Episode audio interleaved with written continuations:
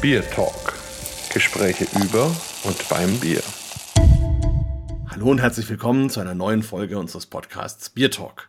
Heute reisen wir an den Rhein zu einer wunderbaren Brauerei und einem nicht minder wunderbaren Braumeister. Wir gehen nach Köln, wir gehen zur Malzmühle und wir treffen dort den André Vrana. Aber vielleicht stellst du dich mal ganz kurz unseren Hörern selber vor, damit sie sich ein Bild machen können.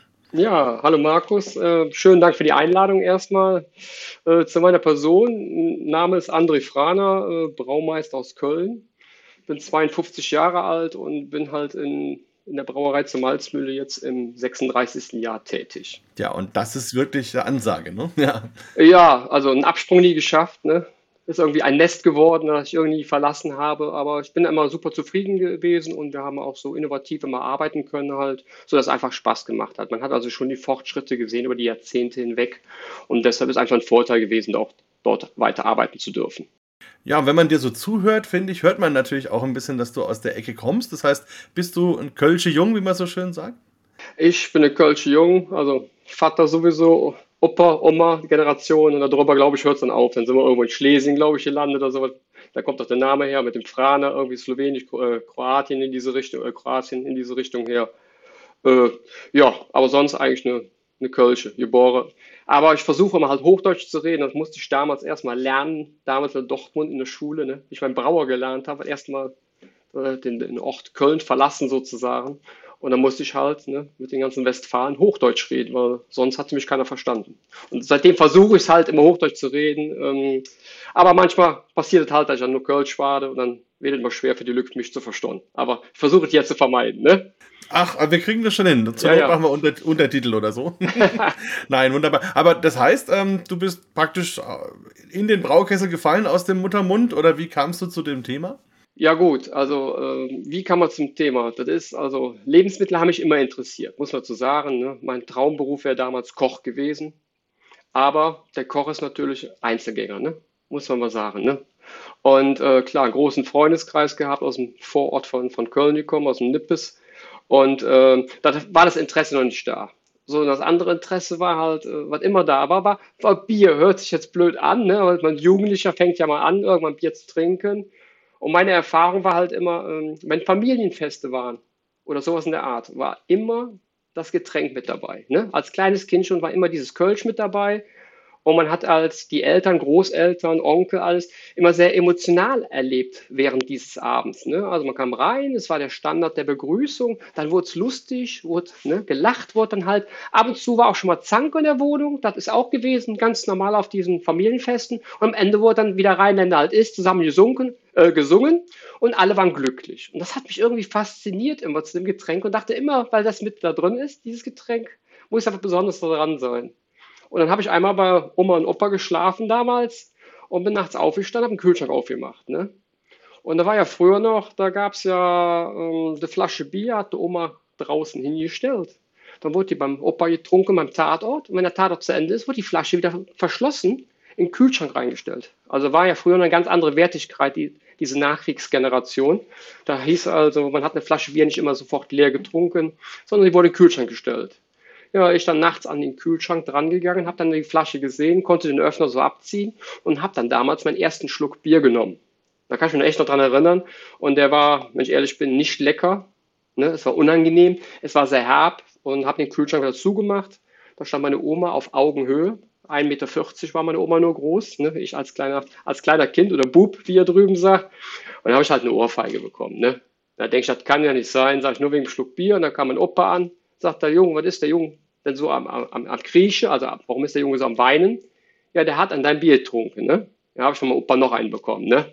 Also dachte ich, mir muss ja was Besonderes dran sein. Und so ist es halt gewesen. Man ist mit dem Opa immer an der Hand früher in die Gas Gaststätte gegangen. Und damals gab es immer ein besonderes leckeres Bier, wo immer der Opa hingegangen ist. Und das war tatsächlich Mühlenkölsch. Das war so ein Traditionsbrauhaus in Köln-Nippes. Und deshalb war irgendwie so der Hang dazu da. Und äh, ja, habe da eine Bewerbung damals abgegeben und wurde glücklicherweise nach dem Einstellungstest genommen. Das ja, also eine Traumbiografie sozusagen und für dich dann ja auch quasi ein Lebenstraum, der in Erfüllung gegangen ist, oder? Ja, war natürlich als Jugendlicher, ne? Ich glaube, bei euch in der Region gibt es ein paar Brauer mehr, ne? Bei mir ist natürlich der, der einzigste gewesen, halt mit Bier zu tun äh, zu haben. Und das war schon schön, muss man sagen. Ne? Die Kollegen waren alle äh, sehr gut drauf. Man, hat, man fängt ja neu an in jungen Jahren halt und die haben halt alle einen mitgezogen gehabt. Und es war immer ein Wir-Gefühl. Unter den Brauern gibt es ja, ne, wie wir heute wissen, überall dieses Wir-Gefühl. Man kann nach Schottland kommen, von mir aus überall. Man ist immer ein Wir. Man hört immer dazu, ist eine große Familie, die Brauer. Und das fand ich sehr schön. Ja, das stimmt. Muss man dazu sagen. Ja. ja. Nee, absolut. Und natürlich sind auch deine Freundinnen bestimmt sehr erfreut gewesen, dass du, dass du dann unter die Bierbrauer gehst, oder? Hattest du immer einen guten, guten Tropfen dabei? Ja, natürlich. Man hat ja Haustrunk gehabt und Kölsch. Äh, ja, mit dem Kölsch hat es gut geklappt, muss man dazu sagen. Die spätere Entwicklung halt, äh, wie der Sommelier später dazu kam, hat das nicht mehr so geklappt, muss man dazu sagen. Im Freundeskreis. Und so ein bisschen, so ein bisschen ist ja der Koch trotzdem erhalten geblieben, weil ja die Malzmühle eigentlich auch Kochsches Brauhaus heißt, oder? Kann man so ein bisschen den, den Bogen spannen, oder? Ja, sagen wir so, das sind die Ursprünge gewesen. Das ist also der Braumeister Koch gewesen. Wir sind die zweitälteste Brauerei in Köln und ursprünglich wurde nur Malzbier gemacht. Und das ist halt das Kochsche Malzbier. Und das ist halt sehr bekannt gewesen. Wir sind also die Brauerei gewesen in Köln, die als erster Flaschenbier abgefüllt hat, und zwar dieses Malzbier. Nicht zu verwechseln mit Malztrunk. Das heißt also, wir haben noch einen Alkohol drin. Damals war es bei 2% Alkohol, jetzt sind wir mittlerweile bei 2,3, 2,4% Alkohol. Und das war das frühere, man sagte Mütterbier. Ne? Das heißt also gerade so die Nachkriegsgeneration, wo es nicht so viel zu essen gab, war natürlich so ein Malzbier, ne? aufgrund des Zuckergehaltes, der einfach da ist, war es ja schon nahrhaft gewesen. Ne? Und äh, die Mütter, sagt man, oder, oder auch die Schwangeren, früher mit dem Alkohol wurde ja noch zweieinhalb Prozent, wurde es einfach getrunken, da war nahrhaft dahinter, ist was drin gewesen. Das Prolaktin der Gerste fördert ja nicht nur die Milchbildung, ne? es ist auch eine Beruhigung vom Hopfen, die noch dazu kommt und alles. Also es ist ein, ein reines Nährbier gewesen sozusagen für die damalige Zeit. Und ja. Genau, und wenn wir schon drüber reden, sollten wir es vielleicht auch verkosten. Auf jeden Fall. Also, dann machen wir das mal auf. So, na, das mag nicht. Jetzt.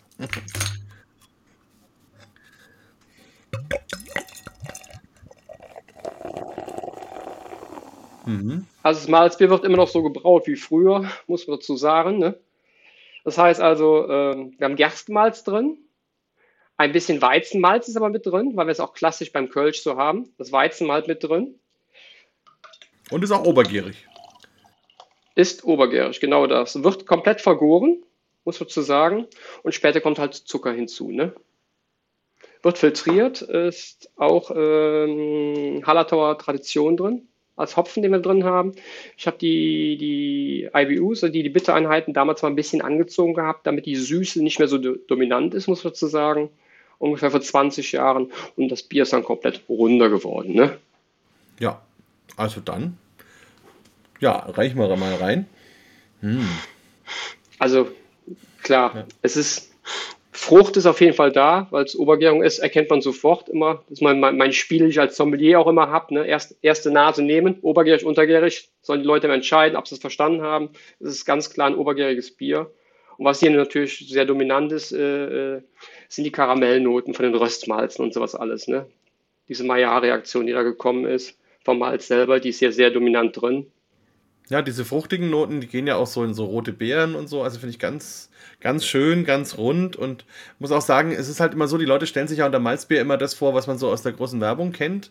Und das sind ja ganz andere Produkte. Also das ist ja praktisch so ein Malzbier, wie das ursprünglich mal war. Mhm. Ich glaube, das hieß früher auch oft Doppelkaramell so. Also zumindest habe ich es bei anderen Brauereien auch so gehört. Und das ist eben noch ein richtiges Bier. Also ist ja auch Alkohol drin.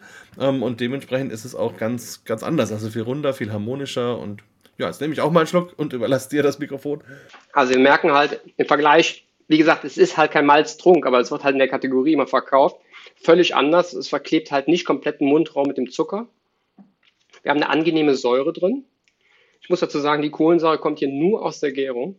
Und das ist schon der Riesenunterschied zu diesen ganzen Malztrunks sozusagen halt, wo man ja Kohlensäure hinzusetzt. Und dann muss es halt auch nicht immer die eigene sein, aus einem anderen Betrieb, sage ich mal, die aus der Gärung gewonnen ist, also reine Gärungskohlensäure. Und das merkt man halt. Ne? Immer, ich sage mal als Vergleich, und damit die Leute das kennenlernen, ist das typisch für mich ein Softeis oder sowas alles. ne? oder Sprühsahne. Diesen Geschmack, den man im Mundraum hat von dieser trockenen CO2, den hat man halt im Vergleich mit, mit, beim Malztrunk auch. Und das ist halt hier nicht der Fall. Hier ist eine Kohlensäure. Man merkt sofort, ob da was zugesetzt ist. Und das macht das ganze Bier erstmal für mich viel harmonischer. Ja, ich finde auch das Mundgefühl ist Wahnsinn. Also total cremig, weich. Ähm, das passt auch sehr gut zum Geschmack. Also sehr, sehr angenehm. Mhm. Der ganze Geschmack bleibt ja auch malzig. Mhm. Da bleibt nicht nur zuckersüß. Klar ist eine Süße da, ist eine, aber eine reine Malzsüße. Bleibt da. Und im Hintergrund kommt muss man sagen, sehr, sehr gering im Hintergrund natürlich ein bisschen die Herbe vom Hopfen. Ne? Aber dass man jetzt von der, von der Bitterkeit kann man jetzt nicht sprechen. Ich versuche es halt nur ein bisschen harmonisch zu werden. Früher hat man nichts davon gemerkt von dem Hopfen. Hier versuche ich einfach nur ein bisschen runder zu werden einfach. Ne? Und der, der Schaum ist halt ein bisschen besser normalerweise dadurch. Ist Flaschenbier, wird pasteurisiert, muss man zu sagen. Pasteurisierte Biere machen natürlich auch den Schaum äh, sehr kaputt und deshalb versuche ich halt hier ein bisschen mehr Hopfen drin zu haben, damit es auch ein bisschen mehr von der Kategorie hat. Ja, ja, also ich finde den Hopfen wirklich auch ganz gut. Also ich finde schon, es hat, also ein bittere wäre vielleicht jetzt auch zu viel gesagt, aber man hat diesen Effekt, dass es den Mund so ein bisschen wieder aufräumt und wieder ein bisschen diese Süße eben ausgleicht, sodass man auch gerne weiter trinkt. Ich denke, bei so einem normalen Malzbier, was man so landläufig kennt, ist man halt ganz schnell wirklich satt, also weil es einfach nur süß und, und es bleibt halt dann auch. Und hier ist es wirklich ein kompletter Trunk. Also man merkt eben auch, es ist ein Bier. Es ist nicht nur ein, Getränk, sondern es hat wirklich auch den Charakter äh, von Malz und Hopfen. Und das wiederum macht es wirklich super trinkbar. Also ich war da ganz, ganz positiv überrascht, als ich da neulich bei euch im, im Laden war und habe da auch gleich ein zweites davon bestellt. Also wirklich sehr, no, sehr spannend. Also ja, toll gemacht. Ja. Leider, leider kriegen wir es nicht so gut verkauft, weil der Handel natürlich nicht weiß, wohin mit dem Bier. Weil wir alle, wir alle sind irgendwann mal klein gewesen und mit den Eltern oder Großeltern halt in die Gastronomie gegangen und haben unser erstes Bier bekommen, das Kinderbier. Das war ein Malztrunk gewesen, Malzbier. Und deshalb sagt man immer Malzbier noch dazu. Malztrunk, Malzbier kann ja kaum einer unterscheiden. Für alle Leute ist es ja alles Malzbier. Und so ist das Problem, dass ein Getränk halt mit Alkohol kann man nicht bei dem Malztrunk stellen. Das geht im, im Fachhandel, ist kein Problem zu verkaufen. Ne? Aber jetzt so, so, so im LEH oder sowas alles oder GFGH ist es halt sehr, sehr schwer irgendwie unterzukriegen, muss man dazu sagen. Ne? Ja, es ist schwierig, glaube ich, eine Zielgruppe zu identifizieren, weil eben für die Kinder kann man es heutzutage guten Gewissens auf gar keinen Fall empfehlen. Und die Zeiten sind vorbei. Genau, dementsprechend ist es wirklich so ein, ja, wie du schon sagst, also ein Nischenprodukt in gewisser Weise, aber ich kann also hier nur auch die Hörer dazu ermuntern, das einfach mal zu erleben, sich darauf einzulassen, weil man kriegt es sehr selten. Also ich kenne nur noch eine andere Brauerei im, in ähm, Thüringen oder Sachsen, weiß ich gar nicht genau, ähm, die machen das noch aber sonst weiß ich gar nicht. Weißt du noch andere, die, die so ein Malzbier in der Form herstellen? Nee, die, die Zeitschrift Die Welt, glaube ich, oder FAZ war es, die hat mal einen Bericht darüber gemacht und die meinten mir, wenn die eins ist, noch in Deutschland, was ich mir jetzt nicht vorstellen kann, weil Franken hat ja doch sehr viele Brauereien. Warum sollte nicht einer dabei sein, der irgendwann da machen ist oder irgendwo in Bayern? Also Franken nicht, Bayern auch nicht. Das wüsste ich. Das, also außer sie haben es wieder angefangen. Aber als ich, ich habe ja vor ein paar Jahren mal einen Brauereiführer für ganz Bayern geschrieben und da hatte ich sie vorher alle besucht. Und das wäre mir, glaube ich, in Erinnerung geblieben. Also das, wo ich eben, wo ich es weiß, ist Hartmannsdorf, äh, ich glaube, es ist Thüringen. Und die machen eben das alte DDR-Rezept vom Doppelkaramell. Das hat 1,2 Alkohol, glaube ich, oder 1,5. Ich müsste noch mal googeln. Aber also da bin ich auch zum ersten Mal bewusst damit in Berührung gekommen. Aber sonst. Aber wer, wie, du, wie du sagst, wir haben viele Brauereien und wer weiß, was dem einen oder anderen Braumeister einfällt. Also ich habe nicht nur hier Karaffa mit drin zum Färben, wegen den Röstmalzen, die da drin sind, einfach, sondern halt auch noch Karamellmalz mit drin. Ne? Weil der Karamell ist schon dominant hier drin, muss man auch sagen. Und für mich ist einfach äh, mit ein ideales Bier zum Kochen, ne? muss man dazu sagen. Ne? Also ich lösche also Fleisch oder sowas damit anbraten, das, ist, das klappt ganz gut. Ist halt nicht sehr stark gehopft und das ist einfach gerade, wenn man mit, äh, mit Bier kochen möchte, ist immer ein Vorteil, wenn ein Zuckergehalt drin ist, der einfach hier vorhanden ist, ne, wie bei einem Doppelbock oder sowas alles, beziehungsweise nicht sehr stark gehopft ist. Weil das ist ja meistens das Problem dann halt, wenn man mit Bier kocht und sowas. Und das geht natürlich ideal damit, gibt eine schöne Farbe und ja, hat einen Kitzler. Ist, äh, ich mag's, nicht nur weil ich es selber mache, ich mag's auch so, muss man einfach sagen, empfehle es auch jedem und habe eigentlich noch nie was Negatives drüber gehört. Hat auch viel Kohlensäure, ne? Ja, sehr, aber sehr gut. Ich, ich ja. Es, ja, es kommt nochmal, genau. Nein, aber Jawohl. sehr schön. Ähm, ähm, genau, also wenn man es kurz oben zusammenfasst, ist es praktisch ein Bier mit niedriger Stammwürze. Ja. Was du ganz normal einbraust. Exakt. Und dann kommt praktisch noch der Zucker dazu. Genau, wir haben äh, Stammwürze, brauche ich ein mit 7,5 Prozent. Und am Ende kommt halt der Zucker dazu. Nach der Gärung wird der Zucker hinzugegeben, zur Filtration dann halt. Und dann kommen wir halt hoch auf eine Stammwürze von 12% Plato. Und, und das ist dann Malzzucker oder Kristallzucker oder was gibst du da für einen Zucker dazu? Normalen Zucker.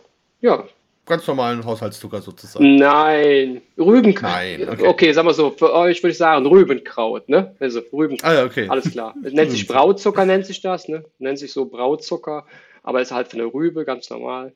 Und der hat halt äh, 75 Prozent. Ja, Zucker wird dazugegeben. Den kommt hier aus der, aus der Region natürlich, aus der Grafschaft, ne? Grafschaft der Rüben. Genau, richtig. Der macht diesen Brautzucker. Und hast du selber das, das Bier ja bestimmt schon mal vor der Zuckerzugabe probiert. Wie ist das so? Ja, da fehlt was, ne? Also das ist schon, schon leer. Dann ist es halt äh, ein Bier mit, mit, mit 7% Stammwürze, was mal gewesen ist, sozusagen. Ne? Hat dann 2,5% Alkohol, aber ist sehr leer, muss man dazu sagen. Ne? Also ich gehe, gucke, dass ich auf Endvergoren komme, bevor ich den Zucker noch äh, hinzugebe, damit ich die CO2 auch habe. Also ich bin ja ein Mensch, ich, ich mag kein Aufkarbonisieren, absolut nicht. Das ist nicht mein Ding, weil ich einfach, ich merke das sofort im Mundraum und denke mir, der Verbraucher mag das dann auch, ne? Wenn der Verbraucher nicht kein zweites, drittes Bier trinkt, weil irgendwas nicht da ist, ist einfach dieses Unangenehme. Für mich ist einfach, wenn ich so ein Bier trinke, halt, wie ich eben schon sagte, künstliche Sahne aus dem Sahnenspender. Das ist so das Typische. Das habe ich auch bei dem Bier so. Und deshalb Ganz wichtig. Immer natürlich Kohlensäure aus der Gärung. Also wirklich fantastisch. Vielen, vielen Dank für dieses tolle Bier und auch danke, dass ihr daran weiterhin festhaltet. Das ist doch eine, eine tolle Geschichte. Das, ist unsere, das sind unsere Wurzeln, ne? oder die Wurzeln des Hauses. Ne?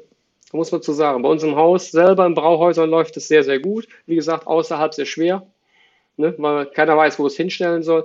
Aber das sind unsere Wurzeln, die geben wir auch nicht auf. Und ich hatte auch so ein halbes Himmel und Erd noch, als ich das Bier mhm. dann bestellt habe und habe das dann auch probiert, eben mit der Blutwurst und das hat auch sehr gut funktioniert. Also es geht auch Food Pairing, wenn man so ein süßes Bier hat, wenn die Speise entsprechend dazu passt. Also durchaus auch spannend.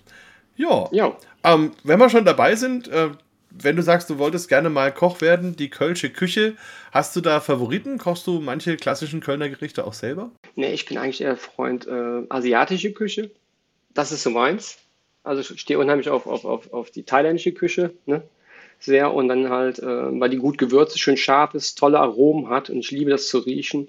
Und dazu gibt es halt wunderbare Biere, ne, wie IPAs oder Ales, die super dazu passen halt. Und ich liebe diese Kombination halt. Ne? Und meine Frau auch und deshalb passt das halt auch.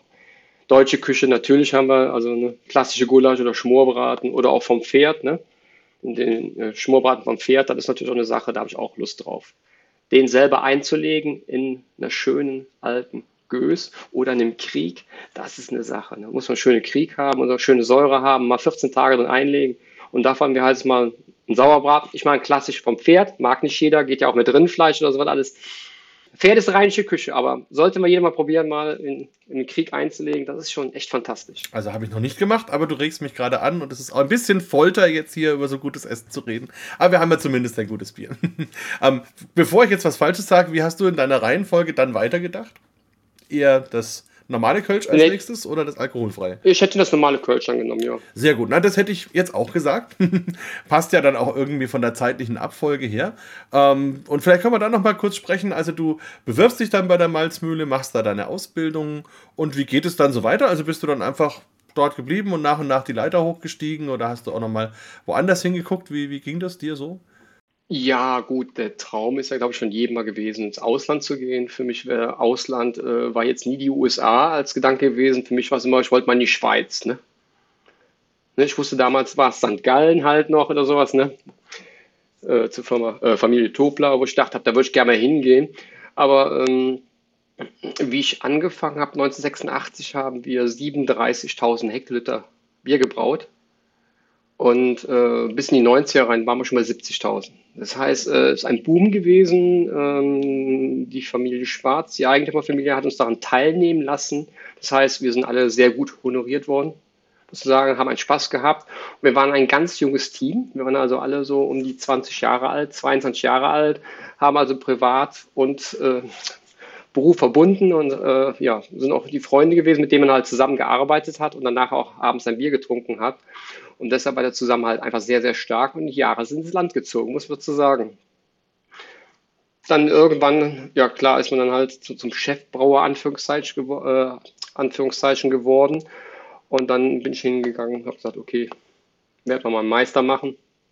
Bin als Meister zurückgekommen und ja, immer noch da. Damals der zweite Mann, damals der zweite Mann, heute der erste Mann. Ja. Und von dem Team sind da auch noch Leute dabei, die du so lange schon kennst? Wir haben noch äh, vier, fünf Leute, die so ungefähr genauso lang da sind wie ich. Einer, der sogar länger da ist, der hat die Lehre vor mir gemacht, die drei Jahre vorher, der ist auch noch da. Der hat 1983 angefangen, ich 1986. Und die restlichen sind so in den 90er Jahren, in diese Boomjahren gekommen und auch da geblieben. Also finde ich ganz, ganz sympathisch, auch so ein Bild auch von der Brauerei, was sich da so zeichnet. Und ähm, deckt sich ein bisschen mit dem, dem für mich eindrucksvollsten Bild, was ich von der Malzmühle kenne. Das ist ähm, dieses berühmte Foto nach dem Zweiten Weltkrieg, wo ja alles zerstört ist, wo auch die Brauerei komplett zerstört war und wo nur noch das Eingangsportal dasteht und man sieht dann das Eingangsportal und da hängt dann so eine Tafel raus und da wird Kölsch verkauft. Ich glaube für eine Mark 10 oder so. Ähm, und das äh, fand ich also auch so als Zeichen in dieser völlig zerstörten Stadt zu sagen, äh, wir machen weiter, wir fangen da wieder an und wir gehen das auch irgendwie als Gemeinschaft, als Team ähm, an und habe auch viel darüber schon gelesen, wie dann eben auch die Belegschaften teilweise wirklich aufgeräumt haben, unabhängig davon, ob das jetzt Arbeitszeit war oder nicht und unheimlich viel investiert haben, damit es weitergehen konnte. Und das ist, ist vielleicht auch Kölsches Lebensgefühl so ein bisschen, oder? Ja, kann gut sein. Es ist halt damals gewesen, das Portal selber vom Eingang halt, wurde halt vor dem Krieg oder während des Krieges noch in die Eifel geschafft, ne? also raus aus Köln, damit das bloß erhalten ist, damit man als erst nachher wieder kommen kann, aufbauen kann und es geht weiter. Also das Ziel war immer schon weiter zu brauen in der Familie und hat auch funktioniert, ne? Ach, das wusste ich noch nicht, dass man das Portal vorher weggeschafft hat. Krass. also jetzt ist es ja wieder da, man kann es äh, sehen und fotografieren und wirklich also auch, auch ganz schön. Ja, dann, dann ist es jetzt Zeit, eigentlich zum Kölsch zu kommen, wie du ja schon angekündigt hast. Und ähm, ja, ich muss sagen, das kenne ich auch schon ganz lang, weil wir es in unseren Ausbildungen auch viel verwenden. Okay. Ähm, ja, einfach als, als klassisches, gutes Beispiel für ein Kölsch, was ja eben auch nicht nur mit Gerste, sondern auch mit Weizen gebraut wird. Ähm, vielleicht bei der Gelegenheit, also dein erstes Kölsch war dann das aus dem Kühlschrank deiner Oma sozusagen. Ja, genau. Oder war das noch ein Malzbier damals? Nee, das war, also der erste Schluck war tatsächlich ein Mühlenkölsch aus der Flasche. Genau das. Ha. Da gab es so diese klassischen Flaschenöffner zum Draufschieben auf die Flasche zum Verschließen. Wunderbar. Also eingeschenkt haben wir. Klassisches Kölsch, würde ich sagen. Muss man sagen. Es ist äh, unser Kölsch ein bisschen kräftiger in der Farbe. Das heißt also, hat damit zu tun, ich hatte bis vor 2009 noch ein Kupfersudwerk gehabt. Da war offene Feuerung. Das heißt also, diese Maillard-Reaktion, die man hatte, diese Karamellisierung, hat natürlich auch eine gewisse Zufärbung gebracht und halt diesen typischen malzigen Geschmack. Ne, man sagt immer Malzmühle und dann hat halt den Charakter gehabt mit malzigem Bier dann auch, ne? Weil, weil wir auch Malzbier gemacht haben. Dann hat man halt gesucht in der Familie, äh, wie heißt es, also in der Bierfamilie auch, wie heißt es, gleich zu bleiben, sich treu zu bleiben, deshalb das Malzbier und dann ein Kölsch zu machen, was auch ein bisschen malzbetont ist. Und das war natürlich mit einem Kupfersudwerk, ging das wunderbar. Bis 2009 haben wir halt einen Außenkocher kaufen müssen, weil das alte kaputt war halt. Und dann hat man halt versucht, hier ein bisschen mit, mit Karamellmalz, ne, versuche ich halt diesen Geschmack wie damals hinzukriegen. Hat eine Zeit lang gedauert, aber hat wunderbar geklappt. Deshalb ist das auch ein bisschen vollmundiger, das Bier im Geschmack und gibt auch ein bisschen die Farbe ein bisschen dunkler, ein bisschen kräftiger wie andere. Ne? Das stimmt. Also ein richtig schönes Gold, finde ich. Also eine ja. schöne hellgoldene Farbe. Es ist ganz klar, also ganz glanzfein, klar filtriert. Man hat die kleinen Bläschen, die da so aufsteigen. Und oben dann diesen wunderbaren weißen Schaum. Also ein sehr einladendes Bier, allein schon von der Optik, muss ich sagen. Ich weiß jetzt nicht, was du für ein Glas hast, aber ich denke mal, du hast jetzt nicht das klassische Kölschglas, oder? Nein, also ich habe jetzt nicht das klassische Kölschglas. Soweit ich weiß, wäre das ja eine 0,2 Stange sozusagen. Also so ein genau. kleines, ja. Das ist immer schwierig, diese Farbe zu vergleichen, wenn man halt so, ne, wir als Sommeliers haben ja unsere Probiergläser halt immer drin und die sind meistens ein bisschen dickbauchiger unten, weil der Kamin oben dann schmäler ist, damit die Aromen besser hochkommen, zum Verkosten ideal. Aber im Kölsch zu sehen sollte es beim 02 normal die Farbe sein, damit man es auch direkt sehen kann. Umso dicker das Glas natürlich ist oder so breiter das Glas, umso mehr Zufärbung ist auch drin, muss man jetzt ehrlicherweise sagen. Ne? Ja, also ich glaube, bei mir gleicht sich etwas aus, also weil du hast natürlich völlig recht, der Durchmesser ist größer, weil das Glas bauchig ist an der Stelle, wo bei mir das Bier ist. Dafür ist es aber ein Kristallglas, was wiederum sehr dünn ist und damit wenig ähm, Färbung durchs Glas erfolgt. Aber so, also so ungefähr, ich denke mal, ähm, so ein Hellgold müsste schon das sein, was ihr ungefähr anpeilt, oder? Ja, ist richtig, Farbe. ja, richtig. Ja. Mhm. So Gelbgold. Gut. Nase. Obergärung ganz klar erkennbar für mich immer. Wir haben hier ähm, leicht, leichte Würzigkeit drin. Das kommt von dem Hopfen, von Trad äh, Tradition. Der hat ja nicht nur, nicht nur Zitrusnoten, die merkt man besonders, wenn man stopft. Da kommen auch die Zitrusnoten von, von dem hoch. Der bringt hier die Fruchtigkeit mit rein, auf jeden Fall. Aber der ist auch sehr würzig sozusagen und hat ja so diese Art Holznoten, hat er ja ein bisschen mit drin, die, die manchmal das Dumpfe drin sind, sozusagen. Ne? Ich weiß, in Franken wäre es wahrscheinlich beim, beim, beim, beim Kellerbier oder sowas alles, die dumpfe Aromen oder sowas alles. Die sind aber hier klassisch vom Tradition. Und dieses Fruchte und diese Aprikose, die da drin ist, die auch von der Hefe kommt. Wir haben eigene, ne, eigene Hefe, die wir, benutzen. Auch schon seit Jahrzehnten die gleiche. Die bringen halt so diese Zitrone und diese Süße mit rein. Ich beschreibe es immer gerne natürlich als Bergamott, diese Aromen. Muss ich dazu sagen, weil Köln natürlich eine 4711 Bergamott ist. Und der, der bringt natürlich was von Bergamott mit. Diese Aromen, wenn man sich einmal rein, kennt nicht jeder die Bergamott, das ist manchmal schwer zu beschreiben. Ihr kennt, glaube ich, welche. Ja, also ich kenne sie deswegen, weil ich ziemlich oft schon in Italien war und dort gibt es ja, also in Süditalien gibt es ja ganz viele davon. Und ähm, es gibt einmal im Jahr eine Ausstellung, äh, die Latigiano di Fiera in ähm, Mailand. Und dort kommen aus allen italienischen Regionen eben handwerkliche Betriebe zusammen. Und da gab es dann ganz viel mit Bergamott und das fand ich total spannend. Also vom Likör über Kuchen, über was weiß ich was. Also jedes Produkt, was man sich vorstellen kann. Und für mich war das damals neu, aber seitdem habe ich mich so ein bisschen verliebt, weil das so ein tolles, komplexes Aroma ist. Und jetzt, wo du sagst, erkenne ich es auch total wieder. Das werde ich nicht mehr vergessen. Völlig, ja. Ja, weil es halt einerseits diese fruchtigen Aromen hat, das Zitrusige und dann kommt aber eben auch so was Grünes, Minziges irgendwie dazu, Ätherisches, wie auch immer man das beschreiben mag. Und auch vom Hopfen ist das. Ja. Man muss das ehrlich natürlich sagen, wenn du sagst, du kennst diese Bergamott aus, äh, aus Italien, ist natürlich nicht zu vergleichen mit einer Bergamott, die aus dem Rheinland typisch gewachsen ist. Ne? Muss man ganz ehrlich sagen. Nee, das vielleicht den, Zu äh, den Hörern auch sagen. Deshalb hat jeder auch eine andere Einstellung manchmal von einer Frucht. Ne? Wenn einer eine Frucht erkennt, sagt ein anderer manchmal, nee, kann ich überhaupt nicht teilen. Natürlich hat der Italiener der, in seinen Aromen, von der Prägung als Kind, von der, ich sag die Amalfi-Zitrone kann man jetzt nicht vergleichen mit einer Zitrone, die irgendwo in Holland im Gewächshaus gewachsen ist oder sowas, ne? Deshalb man hat ja immer seine eigene Prägung von gewissen Sachen und diese Bergamott in Italien stelle ich mir halt vor wie die Zitrone, dass die äh, viel weniger Säure hat, sondern viel süßer ist, oder? Und die Aromen wahrscheinlich viel extremer sind. Also das auf jeden Fall. Unglaublich extreme Aromatik. Aber also ich, ich kann es jetzt trotzdem gut wiedererkennen. Ja. So, wenn wir einen Schluck mm. nehmen.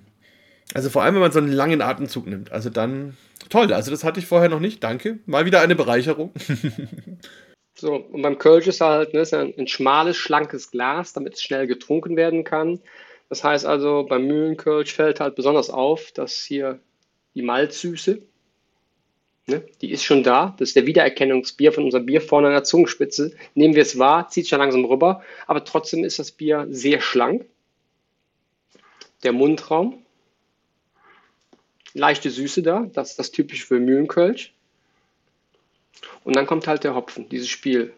Und das ist einfach so, was Spaß macht. Und ich, ich, ich werfe ab und zu die Aprikose mit rein. Die kommt halt von der Hefe, aber die muss man nicht unbedingt jetzt erwähnen. Aber es ist halt eine Frucht, die da ist und eine Herbe drin ist. Und das ist einfach der Sinn, der Spaß macht. Und ganz wichtig ist natürlich, wir verwenden ähm, Doldenhopfen noch mit drin am Ende. Das ist ganz wichtig.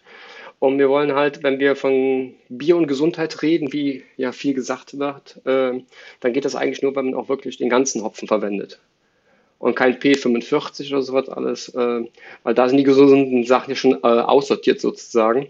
Und wir verwenden alles noch und das hat man halt auch eine gewisse Trockenheit, die dann wirklich vom Hopfen auch wiederkommt, wie wir es kennen, wie beim starken Pilz. Wir haben jetzt hier, liegen wir bei äh, 23 IBU, mehr nicht, ne? Und dann hat man diese Trockenheit und das ist eigentlich das, was wir erreichen wollen, ne? dass man ein Bier trinkt, man hat die Süße, Anreiz zum Weitertrinken kommt halt durch die Süße vorne auf der Zunge, dann kommt die Trockenheit vom Hopfen wieder, setzt sich durch was passiert dann nach dem Absetzen? Man trinkt wieder einen Schluck. Und das ist eigentlich das Ziel, was man erreichen möchte beim Kölsch natürlich. Wir wollen es ja verkaufen. Ne? Ne? Das Ziel ist ja nicht immer, äh, Anführungszeichen, das beste Kölsch zu machen, sondern, halt, ne? sondern muss auch sein, dass was einfach gut und schnell getrunken wird. Und ähm, ja, der absolute Boom ist ja gerade in Deutschland seit zwei, drei Jahren das Helle, sozusagen. Das Helle ist eigentlich nicht weit vom Kölsch entfernt, ne? muss man dazu sagen. Nur wir sind halt noch ein bisschen kräftiger im Geschmack, so ein bisschen vollmundiger, was drin bleibt. Ja, ja also das finde ich auch. Es ist, es ist nicht weit weg. Es waren ja beides quasi Biere, die man mal erfunden hat, als das Pilz so in den Markt gedrängt ist und die Brauereien versucht haben, da eine Antwort zu finden. Und ähm, ich finde, also das, wie du schon beschrieben hast, dieses Perpetuum mobile des Biertrinkens, also ich trinke das Bier und dann kriege ich wieder Durst davon. Und das ist bei euch ja dadurch noch richtig gut gelöst, dass man eben auch das kleine Glas hat und auch der Kellner, also den Kürbis, der ja dann auch darauf geeicht ist, so einen Überblick über die Gäste zu haben, so ein bisschen Crowdreading zu betreiben, würde man heutzutage sagen. Und sobald er merkt, das Glas ist quasi so gut wie leer, steht sofort das nächste wieder da. Und der, das geht dann so lange weiter, bis man irgendwann mal den Deckel oben aufs Glas macht. Ähm, und das ist wirklich toll, weil man hat wirklich immer ein frisches, schönes, angenehmes Bier und wird da umsorgt, also von einem guten Kürbis immer. Also es passiert gar nicht, dass ein leeres Glas am Tisch steht. Und das ist wirklich eine, eine tolle Bierkultur, die man, glaube ich, auch nur vor Ort noch so erleben kann. Also das gefällt mir wirklich. Man muss natürlich gut. auch den Anreiz schaffen, ne? Für den Kürbis. Das heißt also, mhm. ein Kürbis wird äh, klassisch wie immer schon nach dem Umsatz bezahlt. Dann, dann läuft der auch. Ja, so ist es halt. Und deshalb funktioniert das in Köln so ja. gut mit den 02-Gläsern. Also äh, ich weiß, dass es nicht überall so funktionieren wird in Deutschland. Ne? Man muss schon Anreiz einfach geben. Da kommt man mit dem Mindestlohn kommt man nicht weiter, muss man sagen. Ne? Und dann ist halt eine Masse da ja. und äh, ja, dann trinkt der Kölner da. Und das Ziel ist natürlich, wie heißt es, dass sie auch wenn die mittags mal reinspringen, nur zum Business Lunch sozusagen, ne, nur mal kurz essen. Und wenn so Kölsch mhm. mit dabei ist, hat, hat man irgendwie noch ein drittes Kölsch da rein reingedrückt kriegt, sage ich mal, auch mittags noch, weil die kommen rein, trinken ein Kölsch, wollen zwei mhm. trinken. Und wenn der Kürbis gut ist, dann hat er schon das Signing drauf, hat am Teller ist alles, um noch ein drittes hinzugeben. Dann muss der links mhm. in die Ecke gucken, kommt von rechts das Kölsch angeflogen, so ungefähr. Zack, dann ist es. Es, hört, es ist so, aber das ist ja, ne, das ist ja die Sache, was funktionieren muss. Und Eben. Da sagt doch keiner nein. So ein Kölsch ist ja doch was Schlankes, kann man gut trinken und es ist ja auch so ein Spiel. Also, das fand ich ja auch sehr witzig, als ich letztes Mal eben auch in Köln war und da mich bewusst mal drauf eingelassen habe, so einen ganzen Tag durch alle Brauereien durchzugehen und eben auch dieses Spiel mitzuerleben, auch wenn man dann eben die anderen Gäste und den Kürbis jeweils so ein bisschen verfolgt. Und, und oft trinkt er ja auch mal einen mit. Das finde ich auch ähm, schön in gewisser Weise. Habe ich jetzt nicht gehört. Also, früher war es so, dass die Kürbisse mitgetrunken haben, ist bei uns natürlich. Äh irgendwann ist es, glaube ich, in jedem Brauhaus mal ausgeartet und die Zeit ist einfach nicht mehr da wie früher dass der Server, dass eine Servicekraft, wie heißt es, mittrinken kann. Und deshalb ist es eigentlich, soviel ich weiß, in fast, nee, ich glaube, in allen Häusern verboten, Alkohol zu trinken. Hm, also ich kann, ich, also bei euch war es nicht, sage ich jetzt ganz fairerweise, aber es war in einer anderen Kölschen Brauerei, die man durchaus kennt. Ähm, war jetzt, aber also es sah nicht so aus, als würde das aus dem Rahmen fallen war eher so eine natürliche äh, Geschichte, hat so gewirkt auf jeden Fall. Aber egal, also äh, für den, für den Franken oder Bayern ist es auf jeden Fall auch ein sympathischer Anblick und hat da auch ganz rund und ganz harmonisch gewirkt. Natürlich, also, ja. ich habe es auch so kennengelernt früher. Ne? Also ich, ich kann mich daran erinnern, ich war im Brauhaus gewesen, ne? so als damals als junger Mensch und komm hin, waren vier Personen und der Kürbis kommt, wie man als junger Mensch ist, dann vier Kölsch und dasselbe für dich kam der Kürbis an, stellt sich acht, äh, acht Kölsch dahin, Prost Junge, und knallt sich die vier auf Ex weg. Haben wir gelacht, ja. ne? Das war der Kürbis und hat dann acht Striche drauf ja. gemacht. Ne? Eigentlich meint man, soll sich einen Kölsch mitbringen, hatten wir so gedacht gehabt. Das war typisch. Und äh, ja, Kürbis war ja auch ihr Umsatz gewesen. Ne? Erstens haben sie mitgetrunken und haben noch dran verdient. Ja, eben. Ne? Sind der Umsatz beteiligt. Ne? Und ja, die Zeiten sind halt nicht mehr ähm, dank elektronischer äh, Kassen, die man hat heutzutage, hat man auch gemerkt, dass irgendwann so ab 21, 30, 22 Uhr der Umsatz, obwohl das Haus voll ist, langsamer wurde. Ne? Und das ist einfach nicht nur, weil die Leute genug getrunken haben und langsamer trinken, sondern auch der Kürbis sein Geld schon verdient hatte und selber einen drin hatte und nicht mehr so aktiv verkaufen wollte. Und äh, das ist natürlich beim Alkoholverbot nicht mehr so. Wir haben bis 0 Uhr auf oder bis 1 Uhr auf, je nachdem im Haus. Und dann läuft er bis zur letzten Minute und möchte auch sein Geld verdienen. ja, es ist so. Ja. Und deshalb ist Alkohol am Arbeitsplatz ist halt die Zeit ist vorbei. Zum Feierabend sofort ist ganz normal, werden zusammen trinkt man der Koch mit dem Kürbis noch ein Bier zusammen am Feierabend. Ganz normal bei uns, aber während der Arbeitszeit leider nicht mehr. Aber früher war es so, genau wie du sagst, der Kürbis trinkt einen mit. Ja, und ich, also ich kann mich auch noch erinnern, als ich selber so Ferienjobs gemacht habe in den 90ern, ähm, da, da waren wir in der Fabrik und da haben, haben auf Mühe genau gearbeitet und daneben stand der Bierautomat und das war damals noch völlig normal, ähm, dass dann halt während der Schicht so drei, vier, fünf, sechs Bierchen auch geflossen sind. Ähm, also ohne das zu glorifizieren. Es war halt damals einfach so. Also das will ich gar nicht bewerten. Aber es ist schon sehr interessant, wie sich da die Zeiten so verändert haben. Und, aber trotzdem, finde ich, kann man in Köln Bierkultur wirklich noch, noch toll erleben als gelebte Kultur, die auch einfach so mit der Stadtkultur sich verbindet, auch mit dem Lebensgefühl, das man da so hat. Und ähm, sich da mal so treiben zu lassen, kann ich eigentlich auch nur jedem Hörer oder der Hörerin empfehlen, das einfach mal so zu machen. Ja. Der Kölner trinkt auch unheimlich gern sein Kölsch. Ne? Wie du weißt, äh, ich habe ja damals mein, mein Biersommelier gemacht, man sucht ja auch mal was Neues und das ist dann 2006, 2007 habe ich mein Biersommelier gemacht und ähm, wie wir alle total angefixt was Neues gibt und was man alles kennengelernt hat, weil der Kölner hat natürlich nur Kölsch getrunken, auch ich habe nur Kölsch getrunken, habe auch mal ein Weizenbier im Sommer getrunken, aber das war es zum Thema Vielfalt. So war's. Irgendwann ist er einmal im Jahr nach Düsseldorf gefahren, so offen war er schon. Der Kölner geht ja normal nicht nach Düsseldorf. Ich war so offen, habe mein Altbier getrunken, bin mal rübergefahren und dann war's das. Und ähm, wie ich angefangen habe, meine ersten Veranstaltungen zu geben, meine Seminare als, als Biersommelier, dann wurde so, so gegen Ende der Veranstaltung äh, sind die Leute aufgestanden und sind gegangen. Und das war für mich so hm, beim ersten Veranstaltung sehr seltsam, weil ich gedacht habe, oh, du bist rhetorisch vielleicht zu schwach.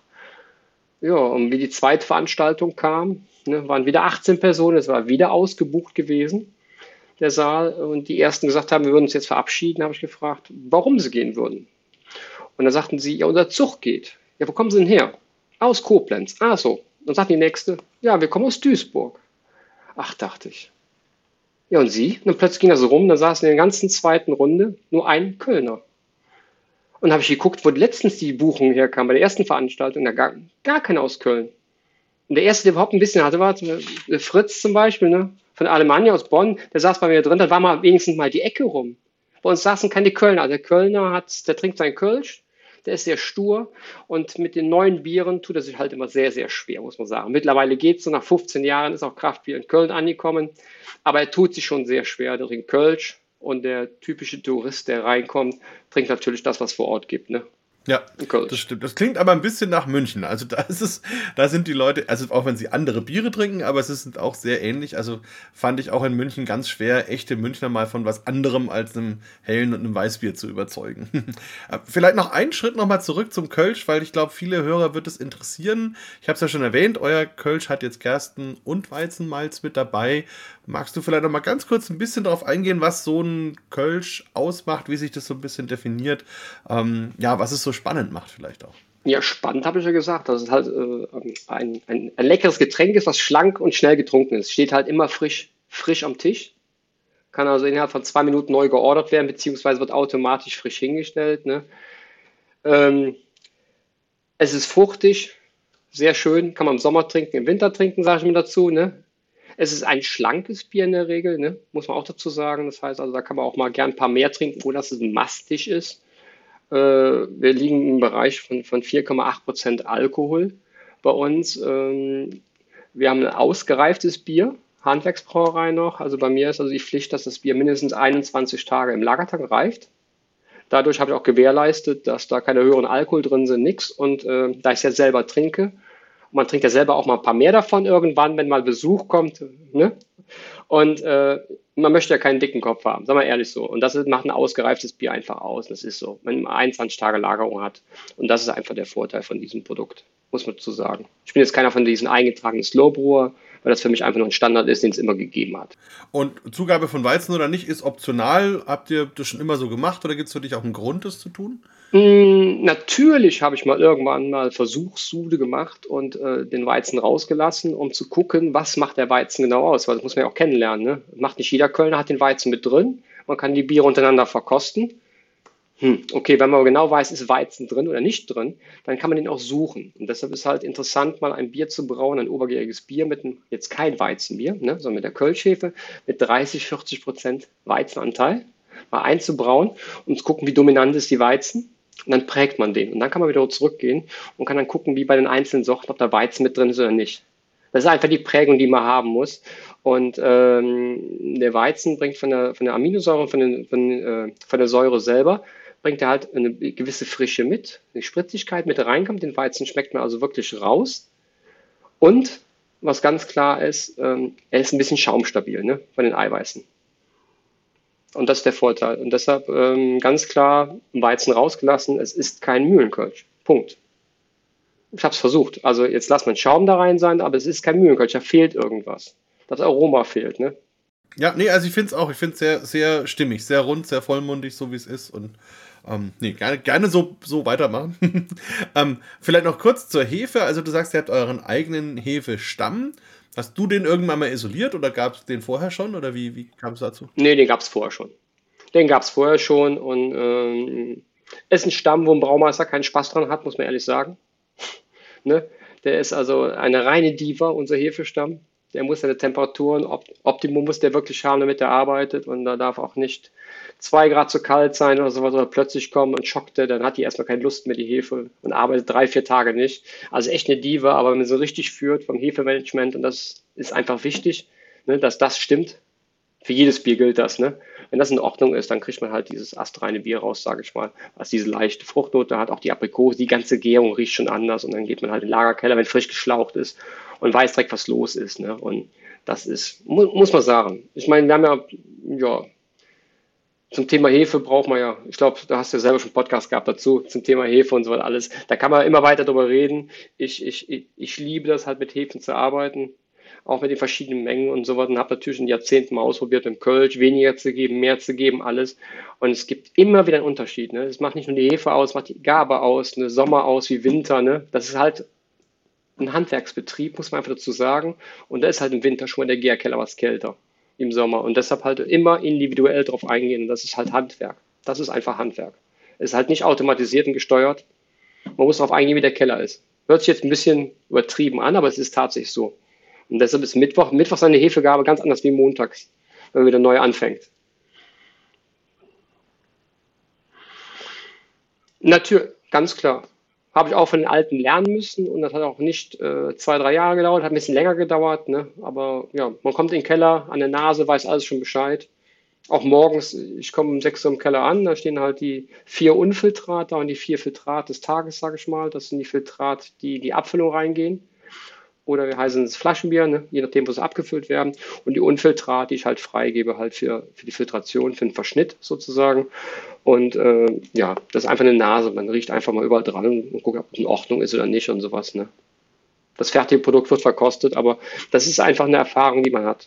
Teilweise kann man sogar sagen, aus welchem Keller das Bier kommt. Also jetzt hast du eh gerade schon gesagt, dass du gerne mal ein bisschen experimentierst und hast ja vorhin auch gesagt, dass du zum Beispiel andere Bierstile wie IPAs und so auch toll findest. Ähm, lebst du das irgendwie aus? Brauchst du selber nochmal für dich oder hast du dir schon mal gewünscht, vielleicht in der Malzmühle noch irgendwie so ein Experimentierbier mit dazuzunehmen? Du, wir haben, also ich habe natürlich... Äh 2007 dann angefangen, mit gewissen Bieren mal äh, Geschäftsführer auch vorzustellen und ähm, die Zeit war einfach noch nicht so reif, muss man einfach zu sagen. Ne? Ich war der, war der erste Biersommelier in NRW damals oder der zweite in NRW gewesen und die Zeit war einfach nicht so reif, da irgendwas zu erzählen, was ein Pale Ale ist oder sowas. Ne? Wie ich das erste Mal ähm, ein IPA gemacht habe für ein Sommerfest, dann haben wir gesagt, nee, was ist das hier, ich kann kein IPA verkaufen das wurde dann als Sommerbock verkauft. okay. Als, als Sommerbock, ja genau richtig. Man muss jetzt ein bisschen drüber lachen, als Sommerbock verkauft. Und die Leute kamen, haben probiert, haben gesagt, boah, das war lecker, toll. Oh, wunderbar, haben es getrunken. Ne? Also war schon interessant, war natürlich den Sommer zu stark, das Bier und alles. Und die Leute, die ein bisschen Kenner waren, die kamen an, aber hat doch was vom IPA. Ne? Also war richtig schön gestopft. Und ich hatte halt kennengelernt, wie die Tradition sich überhaupt mal stopfen lässt. Und auch die ersten Fehler gemacht am Anfang beim Stopfen, wie man es halt so ist. Da weiß ich noch, da bin ich in Köln losgefahren am Wochenende nur in München in Erik Töft auf der Brau abzugreifen damals und zu fragen, Erik, ich bin Brauer aus Köln, wie stopft man? Keiner wusste, wie man stopft 2007, ne? 2008. Es wusste noch keiner. Und meine Versuche, die waren, die waren alle so ja, suboptimal gewesen und hatte mich erstmal aufgeklärt, wie man ein Bier stopft. Das war so interessant damals gewesen. Man konnte es in keiner Lektüre im Internet nirgendwo nachlesen. Und ja, deshalb die Anfänge halt, äh, immer was Neues zu lernen, hat schon Spaß gemacht. Und ähm, wir haben 2012 unten die Mühlenbar eröffnet. Das heißt also, da ist eine reine Bier, äh, eine Bar gewesen für Bier, eine Bierbar, eine Kraftbierbar. Und da haben wir alle möglichen Sorten. Und da habe ich halt äh, jedes Quartal, sage ich mal Anführungszeichen, dann halt eine andere Sorte am Hahn. Da mache ich also mein Winter, wir machen schon ein Winterbier, machen wir oder so, wir machen Weihnachtsbock und sowas alles. Also das machen wir schon. Und im Sommerbier habe ich natürlich ein Wies schön gestopft dann habe ich auch schon Wies mal, wie heißt, also Wies ist das äh, unfiltrierte Kölsch. Bin natürlich hingegangen, habe unsere Kölsch-Würze schon genommen, habe die einfach mit einer, äh, mit einem Hefeweizenstamm angestellt. Und habe dieses Wies dann genommen. Das ist natürlich dann ein ganz anderes Wies gewesen. Das macht ja so Spaß. Es ist kein Weizen, weil der trotzdem nur die 10% Weizen hatte.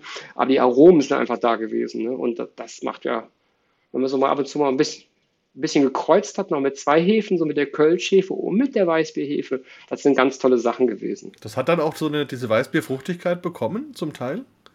Ja, natürlich. Spannend. Aha. Ja. Hm.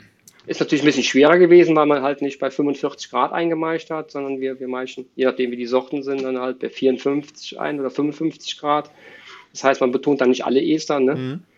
die man beim Weizenbier äh, haben möchte, aber hat natürlich funktioniert.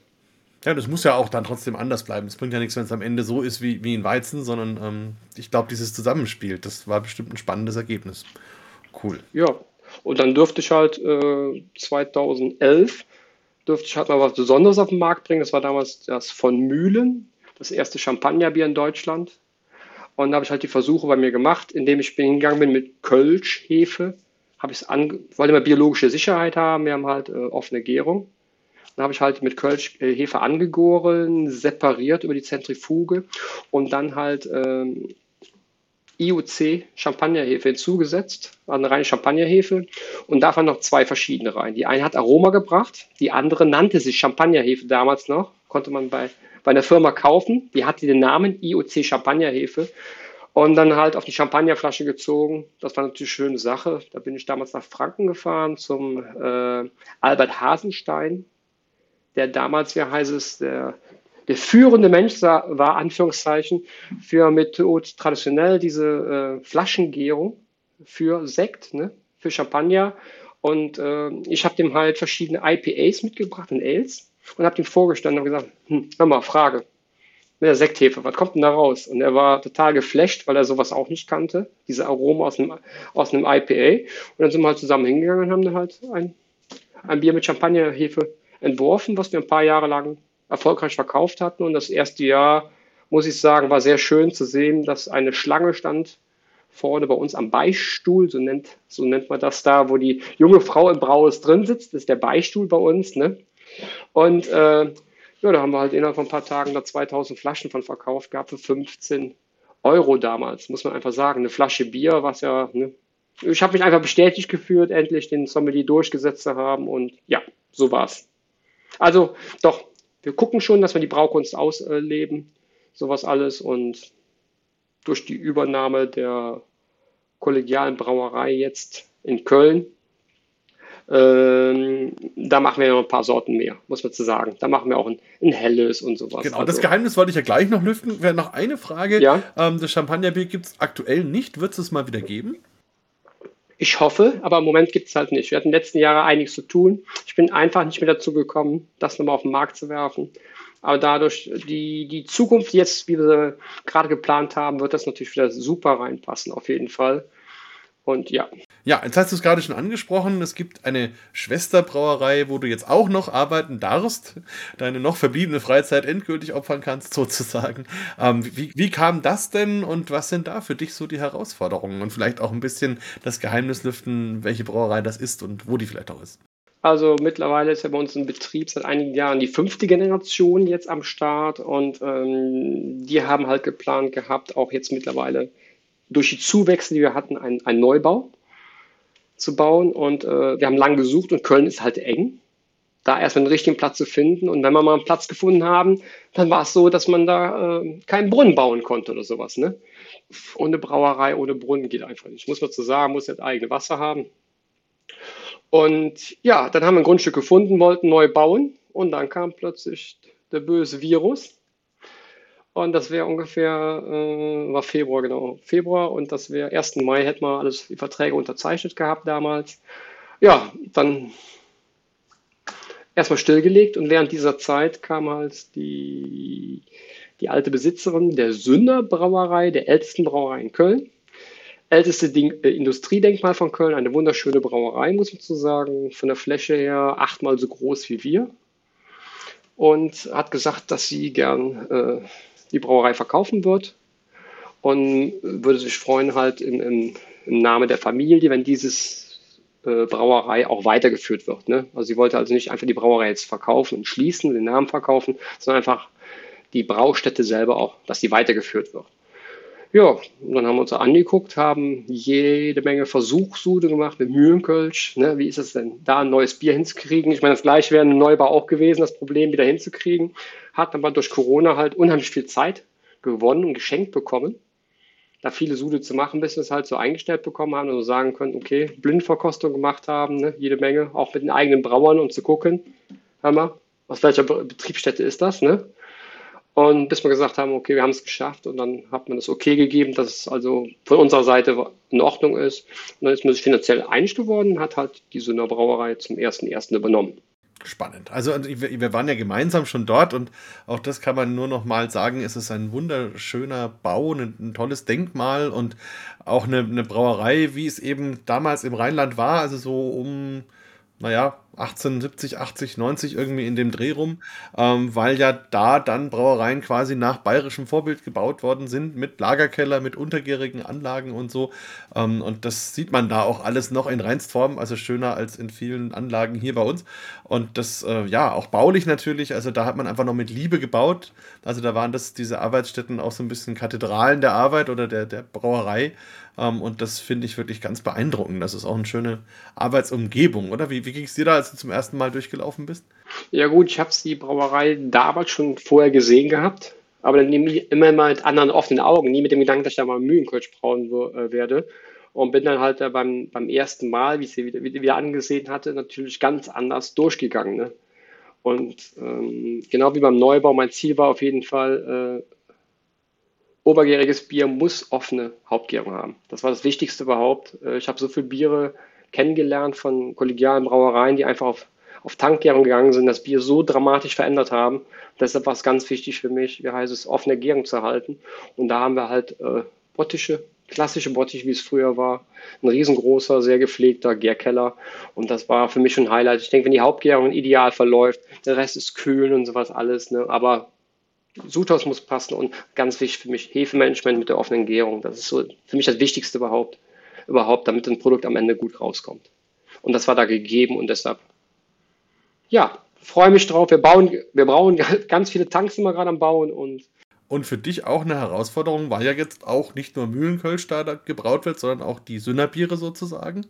Ähm, und natürlich da auch eine Palette, die eben über Kölsch hinausgeht. Und ja, freust du dich da drauf oder hast du schon ein bisschen geübt oder wie ist das? Ich freue mich natürlich drauf. Ja, geübt haben wir natürlich. Wir haben jetzt das Sünderkölsch modifiziert, muss man zu sagen, einfach mal. Äh, die sind ihrer Tradition sehr treu geblieben.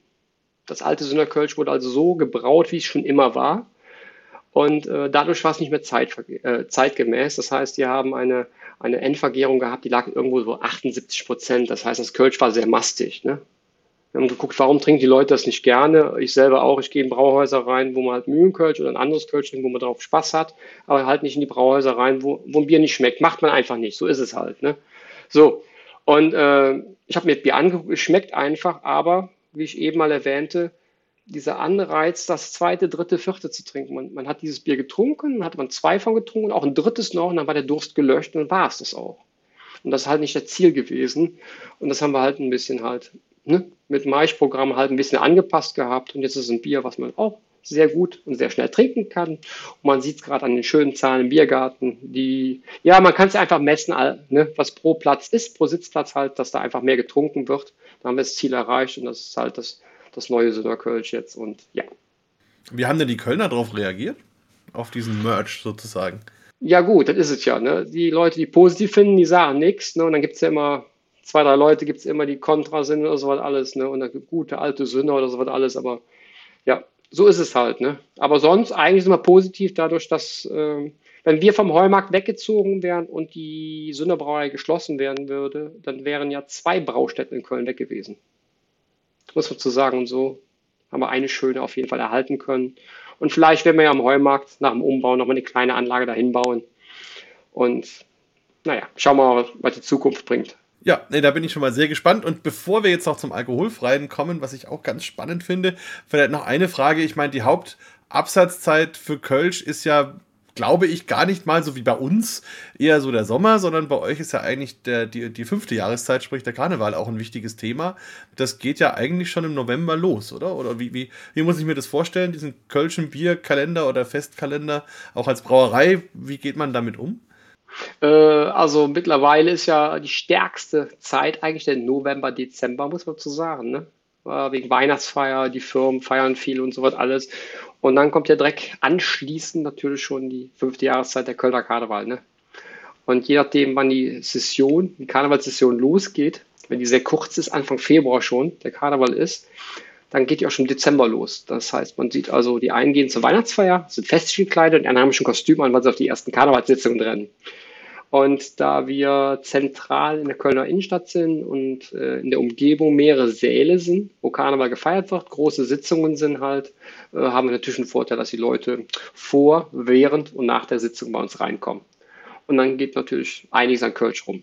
Also bevor die Leute äh, 3,50 Euro im Sitzungssaal für ein Glas Kölsch bezahlen oder auf einer Prunksitzung äh, eventuell kein Bier gibt, dann freuen sie sich einfach in der Pause mal rüberzukommen und ein paar paar schnell ein paar Kölsch zu trinken. Ne? Da werden die teilweise schon, ähm, äh, bevor sie rübergehen, wird schon gesagt, pass auf, hier 11.15 Uhr oder sowas, ne, kommen wir rüber, kommen wir trinken und dann steht der Kürbis, die Grenze da, dann knallen das rein und dann, dann wieder weg. Ja, so ist es. Nee, nee. Nein, nicht mehr. Leider nicht mehr. Ich war früher aktiv gewesen, bin in Zügen mitgegangen, alles. Also Kölner ist man mit groß geworden als Kölner mit dem Karneval. Ähm, ist durch die Arbeit gekommen, sage ich mal, dass immer weniger geworden ist. Und ähm, ja, ach, ich glaube, wenn man älter wird, ne, da sagt man mal, ach, das ist nicht mehr der Karneval, so wie wir den mal gefeiert haben. Ne? Das haben ja unsere Eltern gesagt, unsere Großeltern, gewisse, bei euch ist, glaube ich, die, die Kerver, ne? die war ja früher anders, erzählt immer so. Und äh, ja, ich habe eine schöne Jugend gehabt im Karneval alles, aber das ist, glaube ich, nicht mehr heute meine Welt. Aber das Geld nehmen wir natürlich gerne mit. Ne? Hast du ein Kostüm, ein Lieblingskostüm, wenn du in, auf den Karneval gehst? Äh, also die letzten Jahre, also ich gehe natürlich immer noch auf Sitzungen hin und so alles und bin sehr oft als Köbis unterwegs gewesen, ah, ja. natürlich. Ne? es ist traditionell, dass äh, die meisten Braumeister in Köln als Köbis unterwegs waren auf Sitzungen und deshalb halt dieses Köbiskostüm. Spannend. So, jetzt schauen wir noch zum alkoholfreien Bier. Da bin Jawohl. ich auch total gespannt drauf, weil es ja auch Wahnsinn ist, eigentlich so ein Traditionsbier wie das Kölsch dann mal zu übersetzen in alkoholfrei. Bin ich mal gespannt. Ja, das war auch eine, eine, eine lange, lange Geschichte, muss ich dazu sagen, weil der Boom von alkoholfreien Bieren, der ist ja eigentlich schon seit zig Jahren. Und ich habe sehr viele Versuche gemacht, halt, ähm, wie ich es kennengelernt habe, in Franken, muss ich dazu sagen, mit gestoppter Gärung, bei Weißbieren und so was alles. Und das hat nicht so richtig funktioniert. Ne? Also immer diesen sehr starken Würzecharakter drin, der da ist, von der gestoppten Gärung, versucht mit Hopfen zu über, überdecken und alles. Und mh, hm, wie ich dachte, ich hätte es langsam geschafft, habe ich die ersten Blindverkostungen gemacht, bei uns im Haus dann halt. Und, äh, und zwei Personen, die Diabetes hatten, hatten sehr starke Probleme. Die fanden das lecker und haben dann zweimal 0,3 davon getrunken. Und diese gestoppte Gärung, ne, wenn ich zu stark war, dann halt, ich habe damals noch mit P11 eingebraut gehabt, Ne? Kann man sich vorstellen. Ne? 7, 8 Prozent Restzucker, das ist ja auch nicht schön auf der Kalorienampel und ist auch nicht besonders grün. Und die zwei haben richtig Probleme gehabt. Und dann habe ich zum, zum Chef damals gesagt, das Projekt müssen wir steuern, müssen wir was anderes einfallen lassen, bis halt diese Ludwigi ins Spiel kam vor ein paar Jahren. Und dann habe ich mich darauf gestürzt, sage ich mal, und mehr Versuche gemacht. Und dabei ist halt dieses Mühlenfreibier jetzt rausgekommen. Darf das eigentlich dann gar nicht Kölsch heißen? Nee, das ist kein Kölsch. Das darf nicht so heißen. Also gibt natürlich alkoholfreie Kölsch, ne? Gibt es natürlich, aber wir haben extra keins gemacht. Ich habe ein Unfiltrat, weil ich will irgendwo Geschmacksträger mit reinkriegen. Das heißt, die Hefe muss schon mit da rein. Bin ich hier hingegangen, habe einfach die späte Hopfengabe nochmal drin gehabt, muss man dazu sagen, um halt diese fruchtigen Komponenten reinzukriegen, dass der erste Eindruck halt immer diese Frucht ist, sondern versuche nicht die Würze im Vordergrund zu haben, einfach die fruchtigen Komponente und dann hingegangen, die Stammwürze runtergefahren, sehr stark. Bin also hier bei 6,5% Stammwürze nur. Habe aber wieder Karamellmalz reingetan, was normal kein Brauer machen wird, weil das Bier ist ja schon mastig normal vom Zucker. Ich habe wieder Karamell reingegeben, ne, damit ich sage, okay, ich muss einen Geschmack haben und habe halt ordentliche Portion Hopfen reingegeben, so dass es einfach wie ein Bier ist und dadurch, dass die Ludwigi ein bisschen Gärung macht, schmeckt es auch nach Bier, muss man so sagen. Und man kommt von Haus aus hier schon in der, in der Gärung, auch mit der Ludwigi, schon auf 4,4 Gramm Kohlensäure. Das finde ich schon sehr, sehr viel. Na, da bin ich mal gespannt. Also ausschauen auf jeden Fall, wie du schon sagst. Ähm, eben ein Unfiltrat, also ein unfiltriertes Bier. Hat aber auch eine schöne goldene, goldgelbe Farbe. Jetzt riech mal, du riechst gerade schon ganz fleißig. Mhm. Ja, wir haben die, die malzigen Komponenten und aber auch hopfige Komponenten mit dabei. Also wirklich schön ausgewogen, auch in der Nase. Ich habe auch ein bisschen was Fruchtiges. Der Fokus war natürlich so fruchtig äh, wie möglich damals hinzubekommen. Ähm, es ist sehr schwer, mit der zu arbeiten, möchte ich dazu sagen. Mit dieser Hefe alles. Und, äh, aber mein Fokus halt immer Frucht und Frisches, ein Sommerbier, ne? Alkoholfreies Bier trinken im Sommer. Und mein Fokus war halt, dass es auf keinen Fall mastig ist, so dass derjenige, der ein alkoholfreies Bier trinkt, auch ein zweites oder drittes trinkt. Es darf halt nicht mastig sein. Das war für mich das Entscheidende gewesen. Und deshalb hier die Frucht, die leichte Zitrus, die drin ist, ne, nach vorne zu bringen, auch wieder mit dem Haller Tower Tradition. Den hat sehr spät gegeben. Ja, ja, für mich hat es auch ein bisschen so Stachelbeere, also ganz interessante Aromatik. Also Zitrus natürlich auch, aber eben sowas, sowas Beeriges. Sehr, sehr schön. Aber die kommt von der Ludwigi, ne? muss man dazu sagen. Ne? Hm. Mhm. Ja, ein vollmundiges Bier, Getränk, auf jeden Fall. Mhm. Was ich toll finde, ist der frische Charakter und die Kohlensäure. Also auf jeden Fall spritzig. Mhm. Es hat auch eine Süße, also ist schon auch deutlich da. Ja. Ah ja, ist ja natürlich. Du kriegst ja die Süße nicht. Du kriegst die Süße auf keinen Fall raus bei dem Bier halt. Du hast einen Biergeschmack drin und äh, ich versuche halt auf jeden Fall. Das ist halt mit dieser Ludwigi halt immer der Fall. Wie heißt es? Man muss versuchen, den Würzecharakter wegzubekommen. Ne? Und da ist natürlich als Biersommelier, ne, wir sind eh drauf, sind wir sehr stark drauf getrimmt, diesen auch zu suchen und werden ihn auch immer finden, muss man dazu sagen halt. Ne? Aber es läuft sehr gut, muss man dazu sagen, ne? der Charakter. Und äh, wir wissen, ein Kölsch, wir haben es eben beschrieben, was ein Kölsch ausmacht. Und ein alkoholfreies Kölsch, wenn da der Alkohol raus ist, ist sehr, sehr schwer. Deshalb, ähm, es gibt keine Zahlen, wie viel alkoholfreies Kölsch in Köln verkauft wird. Das ist so wenig. Und das konnten wir einfach nur was anderes machen in dieser Richtung. Und deshalb was Fruchtiges rein und passt. Wir sind super zufrieden. Auch die Absätze sind da. Das ist das ganz Wichtige daran. Und jede Charge jede Charge wird besser werden. Das ist mein Ziel. Leider, ja, es ist leider so, ne? Wenn man irgendwas täglich macht, kann man sich immer nur verbessern. Das ist Handwerk, ne? Ja, nee, ich finde es auch ganz, ganz spannend, weil, wie du schon sagst, es ist, wenn ich das Ganze alkoholfreies Kölsch nenne, dann habe ich ja praktisch eine Benchmark automatisch mit erwähnt und Leute haben dann auch eine Erwartungshaltung und das ist eigentlich fast nicht möglich, diese Erwartungshaltung dann zu treffen. Also, weil die ja im Kopf schon haben, es ist ja eigentlich kein Kölsch. Ne, und dann ist es, glaube ich, ganz schwer, ähm, da die Leute wirklich zu überzeugen. So hat man die Möglichkeit, einfach ein eigenes Getränk zu definieren, wo was jetzt auch gar nicht unbedingt was mit Bier, Schrägstrich, ähm, Kölsch zu tun haben muss, sondern was für sich selber steht. Und dann gibt es seine eigenen Erwartungen und wird eben nicht verglichen und das finde ich gut. Und ich kann mir das total gut vorstellen, im, im Biergarten oder so im Sommer. Ich trinke ja gerne viel alkoholfreie Biere und macht es auch viel, wenn ich unterwegs bin, dann eben mal zu schauen, wo in den jeweiligen Ländern die, die Brauer so stehen, was das Thema angeht. Und ich finde, bei uns in Deutschland merkt man wirklich in den letzten drei, vier Jahren, dass sich da richtig viel getan hat. Also, dass man einfach über diese Zeiten, wo, wie du, wie du schon gesagt hast, wo das, das Hefeweizen, das alkoholfreie Weizen alles dominiert hat, die sind irgendwie ein bisschen vorbei und, ähm, und es gibt auch viel Kreativität, viel Ausprobieren und auch ein Verständnis dafür, eben ein, ein eigenes Getränk zu kreieren, was dann auch seinen eigenen Kundenkreis, seinen eigenen Markt findet und wo es, glaube ich, auch, also so erlebe ich es zumindest in anderen Ländern, wo es Kunden gibt, die zum Beispiel noch nie ein alkoholisches Bier getrunken haben, aber ganz bewusst sowas dann gerne trinken. Hört sich jetzt vielleicht komisch an, aber soweit ich die Demografie lesen kann und die Umfragen lesen kann, ist das ein großer Teil des Zukunftsmarktes, dass es einfach Menschen gibt, die bewusst sagen, sie wollen keinen Alkohol trinken, die aber auf der anderen Seite sagen, Bier an sich, wenn ich den Alkohol wegdenke, ist ein sehr positives Getränk, weil wenig Kalorien, weil nur natürliche Zutaten, sehr viel gesunde Inhaltsstoffe, viel besser als jede Limo, jeder Saft oder so. Und, und die kann man damit abholen. Auf jeden Fall. Also isotonisch. Das isotonische Getränk auf jeden Fall. Sagt man immer. Ich sag mal, äh, Bier, rein normales Bier ist hypertonisch, weil da bringt ja noch mehr mit, nämlich die Gesundheit des Alkohols auch noch dazu. Und äh, ein Bier halt ist vergoren. Dadurch, dass es immer vergoren ist, es hat eine Gärung stattgefunden, ist alles, was fermentiert ist, gesund. Ne? So ist es einfach. Also wunderbar. Wie war das denn damit? Also wann hast du damit angefangen?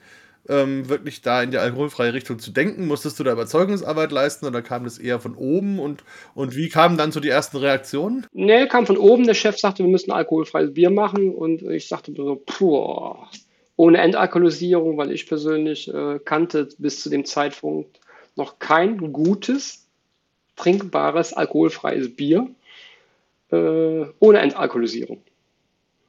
Und so eine Anlage kostet ja Vermögen, ne?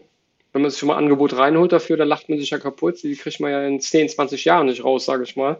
Das ist einfach nur eine, eine Sache, die muss man, also so eine, wenn man sich so eine Anlage kauft, da, da gewinnt man kein Geld mit. Man hat das Produkt im Markt und fertig, aber ja, und äh, ja, dank der Ludwigi halt kann man da auch als kleiner Mittelstandsbrauer, sage ich mal, einfach mitarbeiten und dann ist wieder der Braumeister gefragt, da ein gescheites Bier hinzukriegen. Ne? Hm. Ja, hast du auf jeden Fall sehr gut gelöst, diese Aufgabe. Vielleicht noch eine Frage, weil mir es gerade so einfällt, was man ja auch mit der Malzmühle verbindet, ist, dass da viele Personen und Persönlichkeiten waren. Also man weiß, Adenauer war da oder Bill Clinton war da, da hängt ja das Foto heute noch da und wenn man ähm, Touristen da sieht, gerade amerikanische Touristen, die wollen sich dann an diesem Tisch sitzen äh, und dieses Foto nachstellen. Ähm, hast du da, warst du da zum Beispiel da oder hast du andere Leute dort schon getroffen, berühmte Persönlichkeiten, die euch besucht haben? Ne, ich persönlich nicht, da ich ja bei uns im Brauhaus weniger bin. Ich bin halt in der Brauerei und ist natürlich alles Mögliche, ne? Ist schon da gewesen. Also ich weiß gar nicht, wo ich anfangen soll. Von A bis Z sind alle da gewesen. Und äh, es sind in der Regel nicht die Amerikaner, die am gleichen Tisch sitzen wollen, sind eher die Japaner, die Asiaten. Die wollen unbedingt halt am Tintentisch gesessen haben. Also sehr, sehr interessant. Warum? Weiß nicht, weil die halt von jedem Brauhaus, von allem, was sie besichtigen, die Geschichte komplett auch wirklich gelesen haben und so wird alles. Und die wollen da gesessen haben und dann das gleiche Essen auch bestellt haben, diesen Bill Clinton Teller dann sozusagen, ne, wie der bei uns heißt. Und dann machen sie ein Foto halt, wie das so ist, ne, machen die Gesichter zu, als Messer, Gabel in der Hand und lachen dann dabei und darüber schießen ein Foto, legen Besteck ab zur Seite, bestellen sich heiß Wasser und gießen ihre Suppe auf, ne. Ja, und aus der Bierwelt, also da kann ich mir gut vorstellen, dass du schon Besuch bekommen hast von dem einen oder anderen Brauer aus dem Ausland, gerade die ähm, ja Kölsch als Bierstil auch versuchen zu brauen. Also habe ich zumindest auch schon erlebt, als ich in den Staaten drüben war, dass viele Brauereien eben ja sagen, sie machen jetzt einen Kölsch. ähm, oft äh, waren das eher Versuche. Ähm, aber ich kann mir gut vorstellen, auch so, was die mir so erzählt haben, dass es für die bestimmt toll ist, wenn sie mal rüberkommen und in der Kölschbrauerei eben jemanden wie dich kennenlernen, der dieses Bier wirklich seit Jahrzehnten macht. Ne? Äh, jedes Jahr kommt einer, irgendeiner, sage ich mal, der das Interesse hat, der mich anschreibt oder sowas. Und ähm, es ist Vietnam gewesen, es ist Korea gewesen, also auch wieder viele Asiaten, die den äh, Stil nachbauen wollen. Äh, Amerika war bestimmt auch meiner dabei oder so. Kanadier habe ich zwei Stück gehabt mal da, ne? Und klar, was angrenzend ist, sage ich mal, ähm, Holland, Belgien, Italiener, wo ich immer sage, ihr dürft da kein Kölsch brauen. Ne?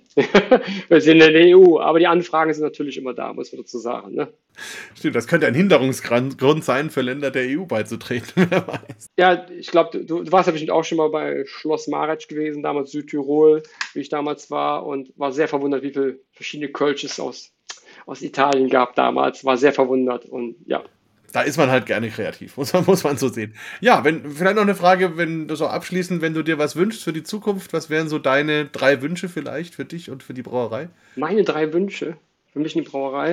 Äh, also der erste Wunsch wäre einfach mal, muss ich jetzt einfach politisch werden, dass die Krise, die uns gerade bevorsteht, nicht so schlimm, wie wir alle erwarten, weil da kriege ich jetzt gerade eine Gänsehaut wieder drüber. Wenn ich denke, was uns alles erwarten wird, das würde nicht nur unsere Branche noch schlimmer treffen wie Corona.